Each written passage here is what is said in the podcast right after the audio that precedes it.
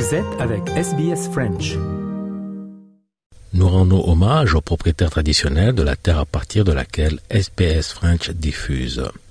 Les peuples Kameraigal de la nation Guringai ainsi que leurs aînés passés et présents. Nous rendons hommage également à toutes les tribus et clans aborigènes ainsi que les insulaires du détroit de Torres auxquels nous diffusons. SBS, a world of difference. You're with SBS French on mobile, online and on radio.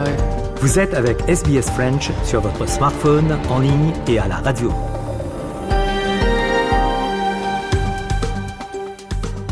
Bonjour à toutes et à tous et bienvenue sur Radio SBS. Nous sommes le 7 janvier 2024, je m'appelle Grégory Pless et je vais vous accompagner pendant une heure d'émission en français.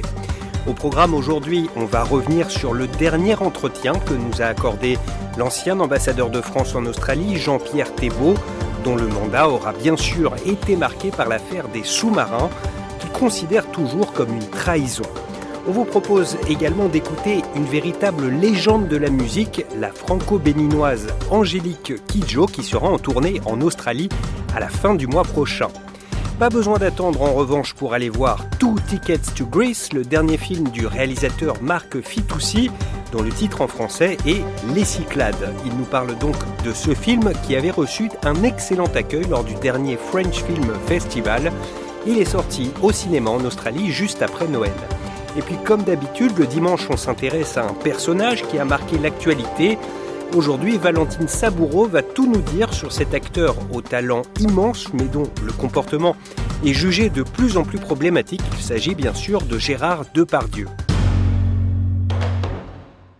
Il est depuis quelques semaines à la une de toute la presse internationale, en France bien sûr, mais aussi dans le Guardian britannique, le New York Times et même dans The Australian. Malheureusement, ça n'est pas pour ses talents d'acteur, mais pour ses démêlés judiciaires et surtout euh, le visage qu'il affiche dans un documentaire diffusé récemment sur euh, la télévision française. Cet acteur, c'est bien sûr Gérard Depardieu, qui affiche à son compteur plus de 200 films, mais dont le comportement avec les femmes interroge de plus en plus. Bonjour, nous allons en effet parler aujourd'hui d'un comédien français mondialement connu et multi-récompensé, un homme qui a fait les gros titres de la presse récemment, non pas en raison d'un film, mais d'un documentaire qui lui a été consacré. C'est un numéro de complément d'enquête intitulé Gérard Depardieu, La chute de l'ogre, qui a déclenché une cascade de réactions opposées. Diffusé le 7 décembre dernier sur France 2, il n'en finit pas de faire des remous, cela jusqu'au sommet de l'État, puisque le président Emmanuel Macron n'a pas hésité à faire entendre sa voix. Alors, Complément d'enquête, c'est un magazine d'investigation qui n'a pas froid aux yeux, Valentine. Absolument. Il a été lancé en 2001 par Benoît Duquesne, aujourd'hui décédé. Il est diffusé toutes les semaines en deuxième partie de soirée et on peut dire qu'il aborde des sujets de société variés, depuis l'affaire du petit Grégory jusqu'aux influenceurs de Dubaï. Les enquêtes réalisées peuvent s'étendre sur plusieurs années et le résultat a souvent donné lieu à des procès comme à des récompenses. Le numéro de complément d'enquête sur les crimes de guerre en Ukraine, diffusé le 16 février 2022, a, par exemple, reçu le prestigieux prix Europa. Récemment, c'est l'émission consacrée aux méthodes de l'animateur Cyril Hanouna qui a fait un carton avec plus de 3 millions de téléspectateurs. Le 7 décembre, le magazine s'est penché sur le cas de Pardieu, un très gros morceau. Pour ceux qui ne l'ont pas vu, qu'est-ce qui a choqué dans ce documentaire? Voici la présentation du magazine accessible sur le site de France Télévisions. Je cite des grognements équivoques, une obsession manifeste pour le sexe, des propos choquants. Complément d'enquête dévoile des images troublantes, des images de tournage jamais diffusées qui mettent en lumière un Gérard Depardieu en roue libre qui semble constamment dériver sur le registre sexuel dès qu'il est en présence de femmes. En effet, plusieurs passages ont suscité l'indignation et même plus, notamment lorsque l'acteur sexualise une jeune fille de 11 ans en train de faire de l'équitation. Il tient des propos extrêmement euh, gênants et obscènes.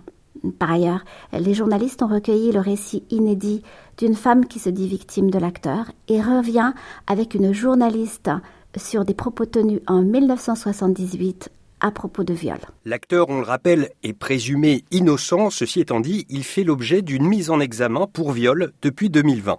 Oui, il est poursuivi par l'actrice Charlotte Arnoux pour viol et agression sexuelle. En avril dernier, une enquête de Mediapart a réuni le témoignage d'autres femmes qui disent elles aussi avoir été les cibles de gestes et de propos inappropriés. Euh, le magazine Complément d'enquête ne raconte pas autre chose, mais il va plus loin avec des images interpellantes. En fait, ce qui a fait le buzz ou ce qui a fait le scandale, ce sont les réactions qui ont suivi.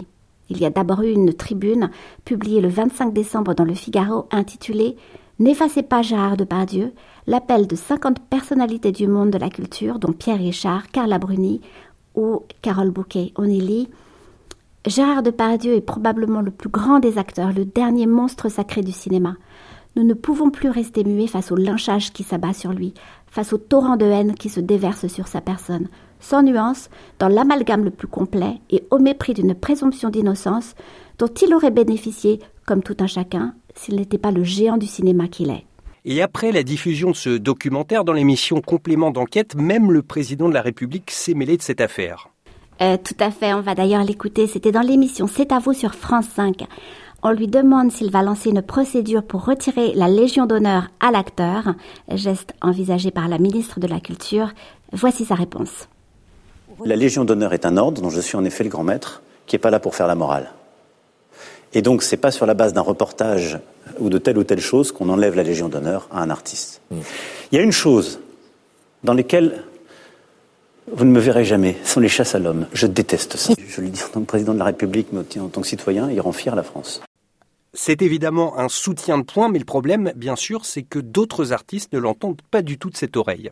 Absolument. Gérard Depardieu a beau être l'un des plus grands acteurs français, il a été révélé dans Les Valseuses en 1974. Il apparaît dans près de 250 films et a travaillé avec 150 réalisateurs, dont Godard, Truffaut, René, Piala ou Chabrol.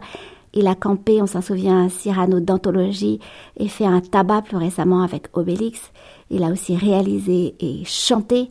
Il n'en reste pas moins un homme comme les autres, un homme qui a des comptes à rendre selon les associations féministes et les signataires d'une contre-tribune publiée sur le site Cerveau non disponible le 29 décembre dernier. Dans ce texte signé par 600 artistes, rejoint par des milliers de personnes depuis, on en est à 8000 signataires aujourd'hui, on peut lire que la justice fasse son travail, mais nous devons également faire le nôtre, celui de soutenir les victimes et de ne pas laisser tranquilles des agresseurs, des violeurs, des oppresseurs qu'ils ne puissent plus penser qu'ils peuvent agir en toute impunité et parfois même en étant récompensés et glorifiés. Et ils ajoutent Nous sommes là pour rappeler que l'art n'a pas à être fait par des idoles hors de la réalité. L'art n'est pas du côté des caprices de stars. Alors cette scission entre les pros et les anti de Pardieu n'est évidemment pas sans rappeler l'affaire Polanski. En tout état de cause, pour l'instant, le Québec et la Belgique ont déjà décidé de retirer des distinctions remises à l'acteur français mais aussi russe et doubayote. Gérard Depardieu ne s'est pas exprimé publiquement. D'après les médias belges, il vit reclus en Belgique. Vous êtes sur SBS, c'est l'émission en français, et si vous êtes enregistré auprès du consulat de France, vous avez sans doute reçu vendredi un premier message du nouvel ambassadeur de France en Australie, Pierre-André Humbert, qui, avant cette nomination, était le secrétaire général adjoint de l'Élysée il n'avait par ailleurs aucune expérience diplomatique préalable. Nous lui souhaitons la bienvenue ici en Australie et en attendant de pouvoir le rencontrer, je vous propose d'écouter la dernière interview que nous avait accordée son prédécesseur Jean-Pierre Thébault, dans laquelle il dresse le bilan de ses trois années passées en poste à Canberra. Votre communauté, vos conversations. SBS French. Monsieur l'ambassadeur, on est à l'ambassade de France ce soir pour votre farewell, votre pot de départ. Vous avez dit dans votre discours trois ans, trois semaines, trois jours. Ça y est, c'est la fin. C'est presque la fin. Vous êtes content de partir? Oh, sentiment mélangé. Content, oui, parce qu'on vient de franchir une étape majeure. Et j'espère que, tous les francophones et francophiles se sont rendus compte. Notre ministre des Affaires étrangères est venu. Nous avons adopté des, vraiment une, feuille de route pour l'avenir euh, très ambitieuse avec des sujets très concrets qui intéressent euh, nos entreprises, qui intéressent les relations entre la France et l'Australie, qui intéressent la région avec un fort angle pacifique. sur la transition énergétique. Et ça, c'est un sujet majeur dans lequel nous sommes bons et nous pouvons, avec nos amis australiens, faire des choses ensemble ici et, dans la région. Et puis euh, aussi un projet euh, très ambitieux de, de, fondation culturelle pour créer des liens entre, entre les artistes de nos deux pays et plus largement promouvoir l'éducation. Euh, vous savez qu'on a des écoles ici formidables. Euh, grâce aux parents, les parents australiens, des parents de toute nationalité qui veulent apprendre le français, et eh ben voilà, c'est un pays francophile et je pars avec ce sentiment réconfortant. Après, euh, regrets, certains regrets, oui. Lesquels?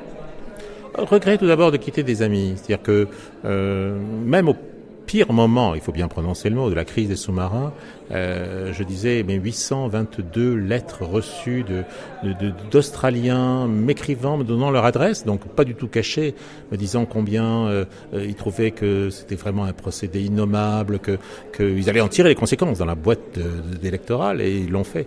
Mais euh, d'amitié, témoignages d'amitié, le soutien également qui m'a été manifesté par de nombreux membres de la communauté française, même lorsque j'ai dû être dur vis-à-vis du gouvernement australien, tout ça montre qu'il n'y a pas eu de rupture entre les Français et les Australiens, de, rupture euh, entre la France et l'Australie. C'était vraiment une mauvaise décision, que j'estime toujours être mauvaise, d'un mauvais gouvernement. Euh, après, euh, après, je suis heureux de rentrer, effectivement, rencontrer à nouveau, être avec ma famille et, profiter de cette Europe que j'aime et, et, que, et que j'ai défendue ici en étant non seulement ambassadeur de France, mais aussi un membre engagé de la communauté européenne. On a vraiment ce sentiment que vous quittez l'Australie au moment où la coopération bilatérale entre les deux pays est en train de se refonder, au moment où Paris et Canberra redeviennent amis. J'allais vous demander quel bilan vous tirez de vos trois ans euh, à l'ambassade, mais est-ce que vous diriez quand même que l'affaire des sous-marins a été euh, le virage, le moment marquant euh, de vos trois ans à Canberra? Un ambassadeur euh, se trouve rarement dans la même situation euh, que j'ai connue, malheureusement, euh, d'être dans un pays ami et d'avoir, d'avoir, de vivre une trahison. C'était une trahison. Après, euh, euh, ce qui est important pour un ambassadeur, c'est, justement euh, pas de faire des inaugurations ou des réceptions, c'est, c'est de travailler, c'est de faire en sorte de, de créer des liens, et puis dans ce cas-là, de créer des liens et de recoller des morceaux. On a fait plus que ça, on invente de nouvelles choses. Et ça, c'est ce qui est important. On a aussi, lors de la visite de la ministre, signé un accord de coopération entre la France et le Victoria, un État majeur, euh, avec euh, beaucoup de projets qui vont encore augmenter notre présence dans le Victoria. Et c'est une bonne chose. Et j'espère que ce sera aussi demain un accord de coopération entre la France et le Queensland, la France et le Western Australia, la France et, le New South Wales. Trop souvent, on croit que l'Australie est un, est un pays unique. Non, c'est un archipel un archipel d'États et il faut travailler avec ces États. Vous savez, en trois ans, j'aurais fait presque 500 000 kilomètres. Euh, J'en étais étonné moi-même, et c'est des statistiques sûres. Et je l'ai fait, et c'était probablement la raison pour laquelle on a pu aussi euh, repartir. Parce que on a parlé avec le gouvernement fédéral, mais aussi avec les gouvernements fédérés. Et on a parlé avec toutes ces communautés qui ont des histoires, des intérêts, des projets. Et ça, c'est la meilleure manière de, de promouvoir la France ici c'est d'être partout dans les États. Et oui, je pars euh, au meilleur et au mauvais moment. Au meilleur moment parce que, enfin, non seulement on est revenu euh, avec des projets ambitieux, mais on est même encore plus ambitieux qu'on était auparavant. Donc, c'est un beau résultat et je crois que notre ministre était très contente et l'a dit. Mais également au-delà, bah, c'est un mauvais moment parce que c'est vrai que c'est maintenant que tout ça va fleurir. Mais c'est excellent. Euh, mon successeur euh, qui est très engagé d'ores et déjà, euh, va, va, développer tout cela et, ira même plus loin. Et c'est le mouvement naturel de la relation entre la France et l'Australie. Nous pouvons faire énormément de choses ensemble. Justement, je voulais vous demander, vous venez d'évoquer des projets qui, ça y est, ont été signés, la facette sur la transition énergétique, la facette euh, sur la culture, il y a aussi la sécurité défense. Quels sont les projets qui attendent votre successeur, Pierre-André Imbert? Eh bien, euh, premièrement, c'est un homme de grande expérience et qui apportera euh, euh, une connaissance unique de, l'administration française, de ses réseaux, pour, pour appuyer ces projets, pour les développer. Ça, c'est la première chose, c'est vraiment une bonne chose. La deuxième, c'est que euh, il y a euh, des projets à état de maturité différent dans la feuille de route. Les principaux projets sont agréés, financés et ont été annoncés immédiatement. Donc, ils commencent tout de suite. Euh, on les verra à l'œuvre dès 2024. Ça, c'est remarquable dans, dans, je dirais, dans, dans des accords dans lesquels on s'engage à des choses qui parfois restent nébuleuses très longtemps. Mais après, il y a encore plein de secteurs. Il y a des secteurs économiques dans lesquels nous ne sommes pas suffisamment présents, sur toutes les questions de transport. Nous avons un formidable groupe d'entreprises ici qui sont des entreprises avec un fort potentiel pour répondre à des besoins de transport qui se posent ici. Même les trains à grande vitesse, je crois que c'est une question qui se pose. Il y a également euh, le domaine de la défense sur lequel nous reprenons pied, mais que nous n'avons jamais abandonné. Nos grandes entreprises, Thales, Safran, Airbus, sont très présentes dans le paysage, représentent des dizaines de milliers d'emplois et font, je dirais, sont des, des, des, des contributeurs très importants à la défense australienne. Et puis, et puis, bien sûr, il y a tous les autres sujets, le domaine de la science. Le domaine de la science, il faut absolument que nous développions plus avant encore cet adossement entre la science et l'économie, entre la science et les jeunes, entre la science et, et, et certains grands sujets comme les changements climatiques. L'Antarctique est un, est un héritage commun. Nous avons 1500 kilomètres de frontières communes entre la France et l'Australie dans l'Antarctique. 1500 kilomètres de frontières terrestres. Euh, sur les 6000 kilomètres là aussi un autre chiffre ignoré de frontières que nous avons pour l'essentiel donc dans les, océans. Les océans, euh, il y aura la conférence des Nations Unies sur les océans euh, à Nice en 2025, un moment extrêmement important. Et puis la COP, la COP 31 en 2026 ici en Australie. Voilà autant de projets qui nous attendent. Je ne vais pas citer non plus Brisbane 2032, les, Jeux Olympiques. Euh, il y a plein de projets qui nous attendent dans tous les domaines où nous pouvons rencontrer l'enthousiasme australien et, je dirais, l'enthousiasme français. Euh, et, mon dernier mot sera pour dire qu'un des plus grands arguments de vente, entre guillemets, de la relation entre la France et l'Australie, bah, ce sont ces 25 000 jeunes français qui chaque année viennent dans le cadre du programme Visa Vacances Travail.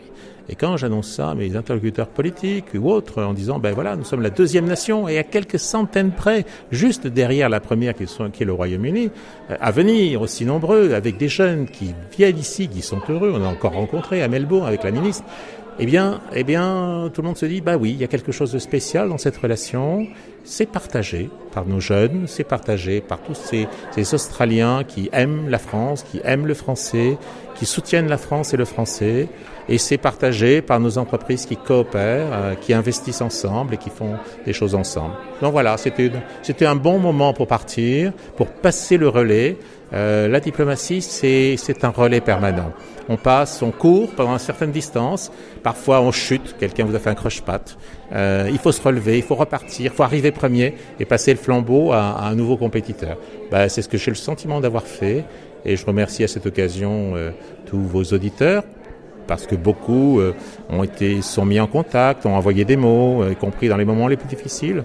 Voilà, soyez, soyez la Team France, soyez l'équipe de France, soyez la French Team, la French Australian Team. C'est un pays francophile, l'Australie, mais un pays francophile timide, je crois. Et donc, il faut qu'on se parle, il faut qu'on fasse des choses ensemble, et peu à peu, on sera moins en moins timide et de plus en plus amoureux l'Australie est un pays francophile, mais vous, vous disiez dans votre discours, et c'est ma dernière question, votre amour pour l'Australie. On imagine que vous allez revenir peut-être en vacances, vous rentrez en France, vous reconnectez avec votre famille, vous avez dit que vous en avez besoin, ça vous fait plaisir, mais c'est quoi la suite pour vous, monsieur l'ambassadeur? Ah, la suite est toujours une décision à prendre au plus haut niveau chez nous par la ministre et le président de la République. Donc, euh, je n'ai, je n'ai, je n'ai rien à dire. Seul l'avenir le dira. Mais euh, est-ce que je reviendrai ou pas?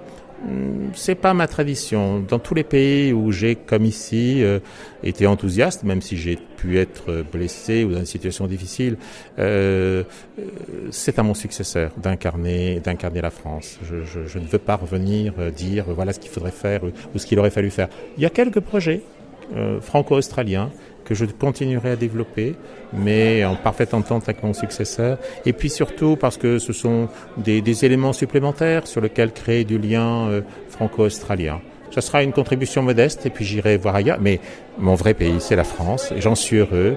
Mes racines, c'est l'Europe. J'en suis heureux, j'en suis fier. Et, je suis fier de les partager, bah, finalement, avec aussi ce tiers de la population australienne qui revendique elle-même ses racines européennes dans le cadre des recensements. Il y a énormément de choses à faire ici en tant qu'Européens. Et, et, plus qu'on ne le fait encore. Et voilà. On souhaite la bienvenue à Pierre-André Humbert et on vous dit au revoir, monsieur l'ambassadeur. Merci pour tout. Merci beaucoup à vous, merci à tous vos auditeurs, qu'ils deviennent de plus en plus nombreux. Les alliances françaises, nos 30 alliances françaises sont là pour les aider. Le Festival du film français est là pour euh, les séduire. Euh, il y a tant de choses à découvrir, tant de points communs. Et s'ils n'existent pas déjà, on peut les créer. Donc merci à vous tous. Votre communauté, vos conversations. SBS French.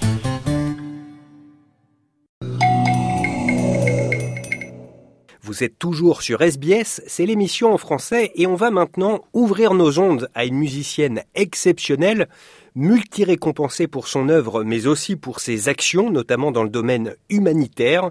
Cette artiste, c'est Angélique Kidjo qui sera en tournée en Australie entre le 29 février et le 12 mars prochain.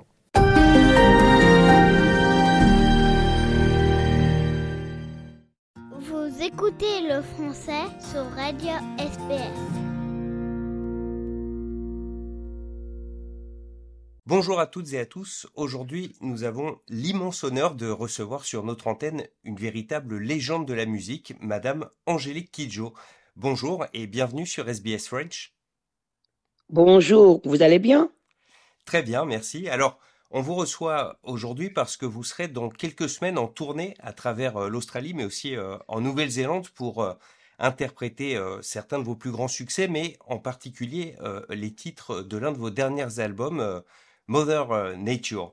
Alors, l'Australie, euh, j'ai lu que vous en dites que c'est un pays qui vous est cher, qui vous, euh, qui vous plaît. Est-ce que vous pouvez nous dire pourquoi? Ben, La première fois que je suis arrivée en Australie, c'était en 92-93, quand j'ai sorti l'album Logozo. Je m'attendais pas à cet accueil. À l'aéroport, les gens étaient là, en me, souhaitant la bienvenue. Je me suis dit, je me suis pincée pour voir si j'étais sur, je sais pas, dans un rêve euh, l'accueil que j'ai reçu était quelque chose que je n'attendais pas. Et je venais, de faire une tournée mondiale avec cet album. L'album a été bien reçu partout, mais en Australie, ça avait un côté un peu plus humain, un peu plus personnel. Et euh, j'ai adoré l'Australie. J'ai adoré l'Australie qui m'a adopté dès le départ. J'étais censé faire un concert à Sydney, j'ai fini par en faire quatre. Et euh, ça, je l'oublierai jamais. Je suis revenue au fil des années et cet accueil est toujours là, cet amour, cette curiosité, le public toujours euh, euh, là, c'est quelque chose qui, qui, touche un artiste. Que, parce qu'on peut aller partout dans le monde, avoir... Euh, mon public, il est divers, divers de par le monde. Et chaque public est différent où que j'aille. En Australie, c'est quand même assez particulier. J'ai l'impression de rentrer à la maison. Je sais pas, euh, c'est comme si je, je tourne en Afrique mais de l'autre côté de la planète, quoi. C'est quelque chose qui est qui m'est très cher au cœur. Alors c'est vrai qu'il y a un enthousiasme ici pour euh, pour euh, les grands artistes musicaux internationaux euh, qui est incomparable avec ce que j'avais pu connaître en Europe. alors je le disais, dans votre tournée, vous allez notamment interpréter des titres de votre album Mother Nature et comme son nom l'indique, cet album, il parle d'une cause qui vous est qui vous est chère, celle de la lutte contre le réchauffement climatique. Et j'ai vu dans des interviews précédentes qu'en fait vous avez été sensibilisé à cette question très jeune. Ah oui, j'ai été sensibilisé par rapport à ça avec à ma grand-mère maternelle qui était une une herboriste. C'est-à-dire que jusqu'à ce que j'ai 20 ans, je n'ai pas pris de médicaments, quoi, euh, médicaments euh, transformés. J'avais mal à la tête, elle me faisait une potion. J'avais mal au ventre, elle me donnait ça. Et, c'est, c'est, et elle, me réveillait aussi très tôt. c'est quand je me rappelle de ça maintenant, je me, je me suis, je me, je me dis, qu'est-ce que tu as été idiot de ne pas apprendre? J'étais là à moitié endormie, je me dis, oh non, mais ça m'agace ces histoires. Ou elle me disait, allez, écoute, écoute la terre, elle parle. Il y a personne dans les rues. C'est le silence total et on entend des bruits qu'on entend et qu'on n'entend pas en même temps. Je ne sais pas si ça vous dit quelque chose. Il y a, la, vie, on sent la vie. On sent la terre qui craquelle. On sent les plantes quand on marche sur les feuilles. On sent les oiseaux, des insectes. On, sent le, pouls de la terre. C'est quelque chose de fou. Je me rendais pas compte de cette connexion que j'avais avec la terre. Quand on écoute la terre, on l'entend. Et elle me disait, ce que tu entends, ce que tu ressens, c'est parce que c'est en toi. Tu es une partie de cette terre. Nous sommes tous des particules de cette terre. Et je me disais, je me disais, oh là là. Et en même temps, quelque part, j'aimais ça. J'ai grandi et des, fois le matin, en grandissant, je restais couché sur mon dos dans mon lit en essayant d'écouter la terre avant que la vaisselle et les pas des gens commencent. Et même dans ta chambre, tu sens la terre. Et pour moi, au jour d'aujourd'hui, je sens toujours cette terre, mais je sens aussi les, blessures de la terre. Je sais pas comment vous expliquer ça. Je, n'ai pas, j'ai pas de mots, c'est un sentiment qui est en moi. Quand je vois qu'il y a un feu quelque part, j'étouffe. Même quand c'est à la télé que je vois les images, j'étouffe. C'est quelque chose dans laquelle j'ai grandi et que j'ai pris pour acquis. Je ne savais pas que c'était actif en moi. Donc, pour moi, cet album, c'est pour dire à la terre, je t'entends, je te sens. Mais j'ai besoin des autres aussi pour parler de ce que tu ressens. C'est pour ça que j'ai invité tant de jeunes artistes sur cet album pour qu'ils me, parlent de leur terre. Ça peut être un sujet qui n'a peut-être pas très directement à la terre, mais qui permet les humains qui vivent sur cette terre. Si chacun d'entre nous, de ces artistes, certains ont choisi le thème des droits humains, si on veut les droits humains, on doit vouloir droits de la terre, parce qu'il n'y a pas d'humain sans la terre. Et vous disiez euh, euh, de cette connexion avec la terre, du fait que vous en ressentiez euh, les blessures. Et les blessures de la terre, on a l'impression qu'il y en a de plus en plus, qu'elles sont de plus en plus violentes. Et vous, vous êtes aussi connu bah, tout simplement pour, pour votre sourire, parce que vous, vous dégagez de l'optimisme à travers toute votre musique. Est-ce que vous arrivez à rester optimiste quand vous voyez la, la situation autour du climat, de l'environnement sur la planète? Mais en même temps que j'étouffe quand il y a des feux et que j'étouffe quand il y a des inondations parce que je peux, je suis me noie, autant je sens au plus profond de la terre la vie. C'est difficile à expliquer. Hein? J'entends l'appel de la terre parce qu'elle a encore beaucoup à donner. Si on fait ce qu'il faut pour, les générations futures auront une, vie, une belle vie. Et c'est ça qui euh, me donne la force de continuer de faire ce que je fais, parce que la terre est généreuse. Elle ne punit pas, elle n'a pas de discrimination en elle. Elle est là pour nous porter. Elle a encore beaucoup de ressources en elle pour rebondir. Il suffit juste qu'on lui donne le temps de respirer et de se renouveler. Bon, on va espérer que ce message soit entendu. Je vais revenir plus sur votre carrière musicale. Vous avez euh, euh, bien sûr reçu de très nombreuses récompenses, des très prestigieuses, des Grammy Awards notamment aux États-Unis, mais il y a quelques mois, vous avez euh, reçu un prix qu'on considère comme le plus beau dans le domaine de la musique, c'est le Polar Music Prize. Vous qui avez, qui avez reçu tellement de récompenses, est-ce que celle-ci, elle est vraiment différente? J'aurais aimé que mon père et ma maman soient encore vivants pour le voir. Parce que vous savez, les parents, ils disent des trucs sur leurs enfants et puis ils disent, bon, c'est bon. Hein. Mes parents disaient, euh, ben, écoute, la musique, tu es né avec. Mon père disait que j'ai chanté avant de parler. Donc, moi, j'ai toujours vécu dans la musique et j'ai grandi dans une famille qui m'a fait comprendre ma responsabilité en tant qu'être humain pour moi-même et envers les autres que ce que je fais à travers la chanson doit aider les gens à vivre mieux. Et si je peux, au-delà de la musique, faire quelque chose d'autre que je pense nécessaire de faire pour que la vie des générations qui arrivent soit meilleure ou des gens qui vivent les moments difficiles soient meilleurs, c'est mon devoir de le faire sans en attendre une récompense. Et pour moi, c'est le Polar Prize, c'est ça. Reconnaître ce que je fais en dehors de la musique. Et c'est une responsabilité lourde à porter. Chaque fois que je reçois un prix, je me demande qu'est-ce que je peux faire de mieux, comment je peux m'améliorer, comment je peux arriver à créer des ponts encore plus solides entre les cultures et avec les autres humains?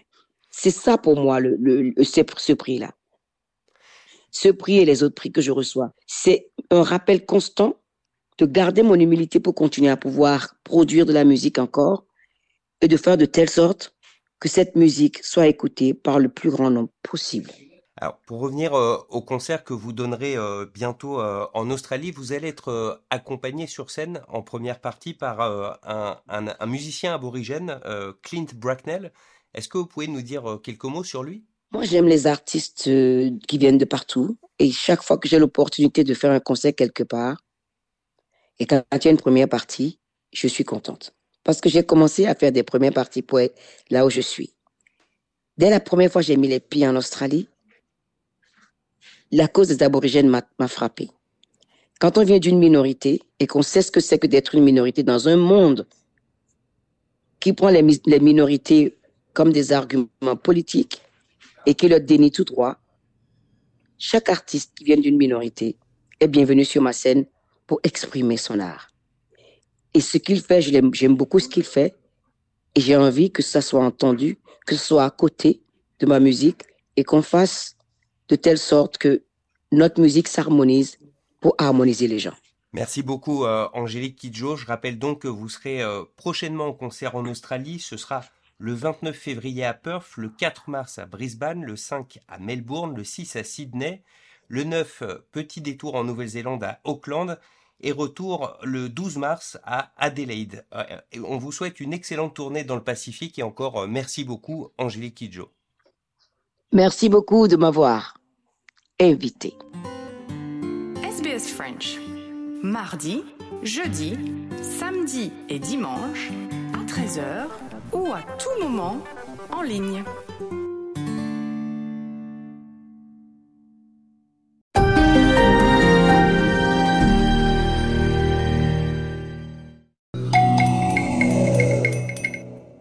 On arrive maintenant dans la dernière partie de notre émission et c'est mon camarade Jean-Noël Ducasse qui va conclure avec une interview du réalisateur Marc Fitoussi. Son dernier film, Les Cyclades, Two Tickets to Greece en anglais, vient de sortir en salle en Australie et si le casting qui réunit notamment Laure Calamy et Christine Scott Thomas ne suffit pas à vous convaincre de courir aller voir ce film, Marc Fitoussi, j'en suis sûr, saura trouver les mots. Votre communauté, vos conversations. SBS French.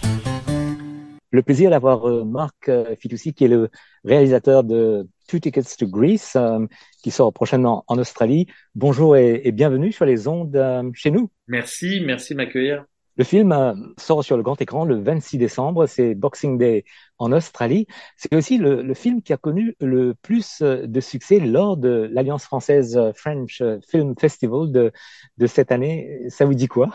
Bah, ça me fait très plaisir. Moi, je me souviens que j'avais sorti un autre film en Australie qui s'appelait, euh, qui avait été sorti sous le titre Folie bergère, je crois euh, ou Paris Folies, je sais plus. Bref, en tout cas un film avec Isabelle Huppert et euh, Jean-Pierre Daroussin et qui, avait aussi sorti Palace et qui avait très bien marché, qui je crois a été sorti aussi euh, à cette même période. Donc euh, euh, voilà, ça me fait plaisir que Palace me fasse encore confiance pour ce nouveau projet. Racontez un petit peu l'idée d'écrire et de réaliser cette comédie de l'histoire de, ces deux femmes, surtout Magali et, de Blandine, qui se retrouvent je crois, 30 ans après les années scolaires du, du secondaire. Exact. Euh, ben, euh, on a tous eu des amis qu'on pensait être nos meilleurs amis, qu'on a perdu de vue, que l'on peut parfois retrouver euh, des années plus tard.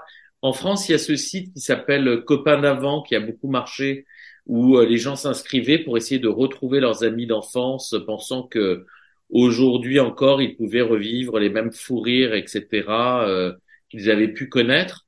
Et c'est vrai que bon, moi, je suis un peu dubitatif, c'est-à-dire, je suis pas certain que euh, euh en retrouvant son meilleur ami euh, quand on avait 12, euh, 15 ans, on va pouvoir de nouveau s'amuser de la même manière. Donc, je suis parti de ce principe-là, de me dire qu'est-ce que ça donne quand on retrouve 30 ans plus tard sa meilleure amie? Est-ce que est-ce que ça fait des étincelles ou pas?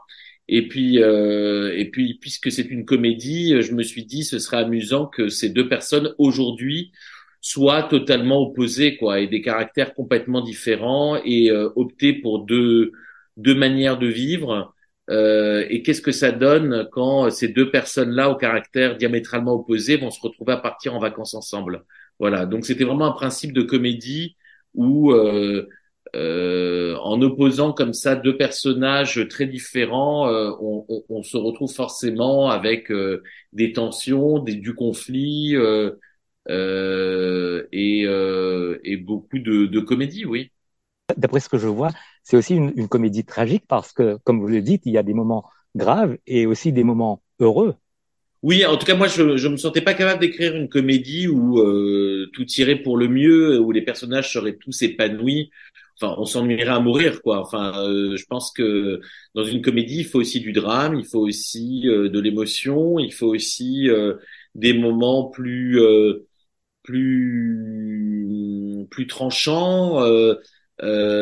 et c'est vrai que euh, la comédie n'empêche pas le drame euh, et, et, et je, je, trouvais que parler comme ça de, de, de, de femmes euh, à cet âge-là, en plus, euh, c'était aussi pouvoir parler de, de thèmes qui, euh, voilà, qu'il faut aussi oser aborder à travers une comédie. En l'occurrence là, le cancer, le divorce. Euh, une enfance euh, maltraitée. Enfin voilà. Euh, en tout cas, je, je je me suis pas interdit de parler de toutes ces choses-là, malgré le fait que nous étions dans une comédie. On ne va pas tout dévoiler. Peut-être euh, on va parler du fait que vous êtes parti on location, comme on dit en anglais, euh, en Grèce pour le tournage, dans un endroit que, vous connaissiez déjà, d'après ce que je comprends. Oui, alors moi, je, connaissais la Grèce en tant que touriste, etc. J'avais, j'avais déjà visité ces îles, mais c'est d'ailleurs en allant visiter ces îles que j'ai eu l'idée d'écrire cette histoire, euh, et particulièrement en allant sur l'île d'Amorgos, puisque à Amorgos, je me suis rendu compte que euh, c'est l'île où a été tourné Le Grand Bleu, le film de Luc Besson, et aujourd'hui encore, euh, le, le, ce film est encore très présent sur cette île. C'est-à-dire que vous sortez du ferry vous avez une taverne qui s'appelle le Grand Bleu, vous arrivez à votre hôtel, euh, derrière la réception, il y a un écran télé qui diffuse le film en boucle. C'est devenu presque un commerce, le Grand Bleu là-bas. Donc, euh, je me suis dit, c'est drôle, puisque moi, je voulais écrire l'histoire de deux femmes qui se retrouvent euh, 30 ans plus tard et qui ont été euh, adolescentes dans les années 80. Et finalement, en essayant de réfléchir à quel film, quel lien pouvait-elle avoir autour d'un, voilà, d'une même passion, euh, je trouvais drôle de m'imaginer que ça pouvait être ce film de Luc Besson, Le Grand Bleu, et que par conséquent, 30 ans plus tard, elle décide d'aller sur cette île où, euh, voilà, le film a pris forme, quoi. Euh, en tout cas, la Grèce, c'était aussi l'envie d'avoir quand même un cadre idyllique pour cette comédie, quelque chose de dépaysant. Moi, la Grèce, c'est vrai que c'est un pays qui me plaît beaucoup et, et que je trouve extrêmement agréable en été. Euh, après, euh, on a connu un tournage assez compliqué parce que la Grèce et les Cyclades, c'est aussi euh, un vent euh, incroyable, le Meltem qui fait que les, les, micros et les HF s'envolaient, que les filles jouaient avec des cheveux dans les yeux et qu'il fallait refaire des prises à cause de ça. On a eu droit à une saison curieuse, mais de fait de, de méduses dans l'eau, donc les filles ne pouvaient pas aller dans l'eau se baigner euh, alors que des scènes étaient écrites euh, pour ça. Bref, bon, tous les tournages sont toujours compliqués, hein, mais et même celui-ci qui paraît si idyllique, quoi. On va parler donc euh, des, comédiennes, d'abord de Laure Calamy. C'est bien elle, d'après ce que je comprends, que vous vouliez pour jouer ce rôle principal? Oui, je voulais vraiment que ce soit Laure parce qu'on s'était rencontrés nous sur 10%, Call My Agent, et que je l'avais adorée euh, sur ce plateau et que je voulais la retrouver et que je savais que euh, voilà le personnage de Magali est un personnage très haut en couleur et euh, et Laure ose tout et n'a peur de rien et a beaucoup d'audace et euh, et pour ce personnage-là il, il, me fallait quelqu'un comme ça quoi. Et en ce qui concerne Olivia Cotte? Et Olivia Cotte pour tout vous dire c'est euh, Laure qui me l'a recommandé puisque elles sont très amies dans la vie mais Olivia, c'est vraiment un contre-emploi total, c'est-à-dire qu'elle n'a jamais, euh, elle n'est pas du tout comme ça dans la vie. Elle est même plus plus proche du personnage de Magali, mais euh, mais elle a été euh, extrêmement euh, euh, docile en fait pour jouer finalement quelqu'un qui qui n'est pas comme elle et, elle s'est beaucoup restreinte pour pour jouer ce rôle-là, oui et Christine Scott Thomas euh, qui joue le rôle de, de Bijou? Ben, Christine Scott Thomas, comme Olivia Cott, c'est un peu du contre-emploi, c'est-à-dire que Christine Scott Thomas, on a tendance à, à l'imaginer euh, un peu guindée, un peu froide, très réservée. Et c'est vrai que moi, je lui ai envoyé ce scénario un peu certain que elle allait surprendre et euh, être euh, inattendue dans ce personnage, quoi. Et donc, euh, j'imagine qu'il y a eu beaucoup d'anecdotes pendant le tournage, peut-être des moments qui vont rester gravés dans la mémoire. C'est vrai que c'est un tournage qui a été, je vous l'ai dit, un peu éprouvant par, bon, voilà, la météo, etc. C'était en été? C'était, on a, on a tourné en octobre-novembre de 2021, je crois. Mhm. Euh, et et c'est vrai que euh, mais c'est quand même magique la Grèce de pouvoir tourner là-bas, de pouvoir euh, finalement euh, euh, vivre un peu ce que ce qu'ont vécu en plus ces personnages dans le sens où on a réellement tourné dans plusieurs îles.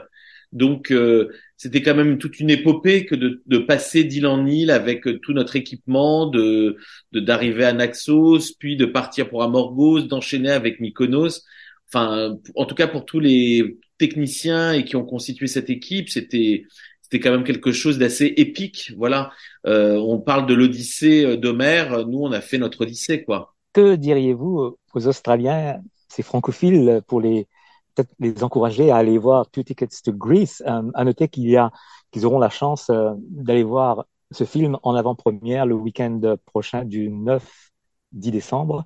Et la sortie officielle, c'est le 26 décembre. C'est Boxing Day dans le monde euh, anglophone. Euh, bah leur dire qu'il s'agit d'une comédie euh, qui est aussi émouvante, qui n'en oublie pas, disons, voilà, de dire des choses sur la vie, sur qu'est-ce que c'est qu'être une femme de cette génération, comment réinventer sa vie, comment opter pour la légèreté quand on quand on traverse des épreuves. Euh, et euh, et surtout, moi, c'est vrai que c'est un film que j'ai écrit pour qu'il soit euh, euh, vraiment divertissant, c'est-à-dire euh, drôle, euh, parfois léger. Et c'est un film aussi qui, et ça c'était vraiment une volonté d'entrée de jeu, c'est un film qui se termine bien. Enfin, je voulais quelque chose, je tenais vraiment à une happy end en fait, enfin quelle qu'elle soit. Enfin, en tout cas, je, je veux pas, je veux pas révéler la fin de ce film, mais en tout cas, je euh, je trouve qu'en ces temps un peu euh, moroses, il est important euh, qu'on puisse au cinéma euh, euh, et se distraire et voir quelque chose qui soit un peu plus lumineux que ce que l'on ce que l'on traverse actuellement. Voilà. Et vos prochains projets, Marc Fitoussi? Ben Là, actuellement, je suis en tournage. Je tourne une série euh, produite par les mêmes producteurs que, que 10%. Euh, et c'est une série sur un cabaret parisien de nos jours, type euh, le Paradis Latin, le Lido ou le Moulin Rouge. Donc je raconte toute la vie d'une troupe, aussi bien les danseurs, les danseuses, les gens de l'ombre qui fabriquent euh, ces, ces, revues. Euh, et je parle aussi, voilà, de l'équipe administrative, le directeur, l'administratrice, euh, celle qui qui vend les billets derrière son guichet. Enfin, voilà. Et c'est un 6 fois 52 minutes, mais qui sera je pense, euh, prêt pour euh, septembre prochain, pas avant, quoi. Voilà. Marc Fitoussi, merci à vous euh, et peut-être ces quatre matins en Australie en personne. j'espère, j'espère avec grand plaisir. Magali? T'as pas changé Bon, d'accord, oui, t'as les joues un peu creusées, les cernes, les pas de doigts. Merci, c'est gentil. Mais tu te rappelles qu'on voulait fuguer à Morgos On avait tout planifié. Le bateau à Marseille, l'escale à Athènes. Et pourquoi on n'est pas parti? La petite Blandine Bouvier est attendue par sa maman au comptoir information. C'est elle la petite Bah oui C'est toujours compliqué les séparations. Mais après ce voyage, tu te rappelleras même plus de son nom. On est en Grèce Davis Rousseau J'en fais trop, c'est ça? J'ai plein de potes qui me disent que je suis bruyante. J'ai même une pote qui m'appelle la Koufen, tu vois. Mais là, t'as payé pourquoi Pour le premier arrêt du bateau. Et puis nous, on descend plus tard. Ah d'accord, donc c'est une arnaque petite. Καλό ετοιμαστείτε, φτάνουμε. Qu'est-ce qu'il a dit Oh, ça va, eh Y'a pas mort d'homme C'est pas parce qu'on était amis il y a mille ans qu'il faudrait à nouveau être euh, inséparables. Je vais appeler une copine. Ah, ah, oh, un bijou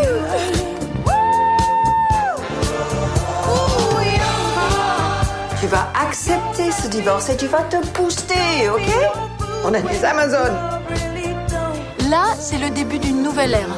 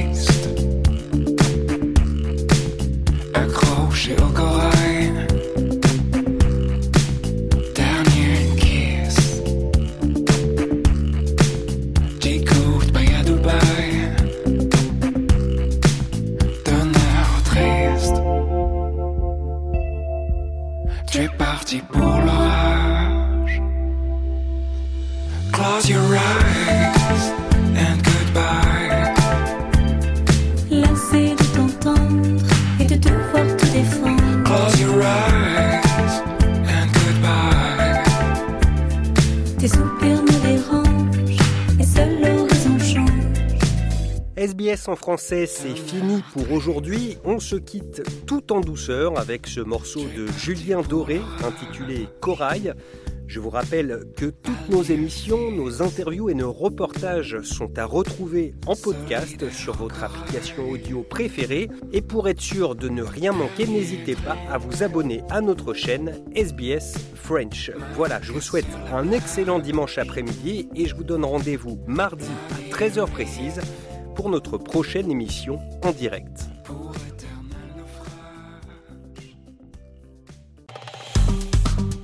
Aimez, partagez, commentez. Suivez-nous sur facebook.com slash sbsfrench.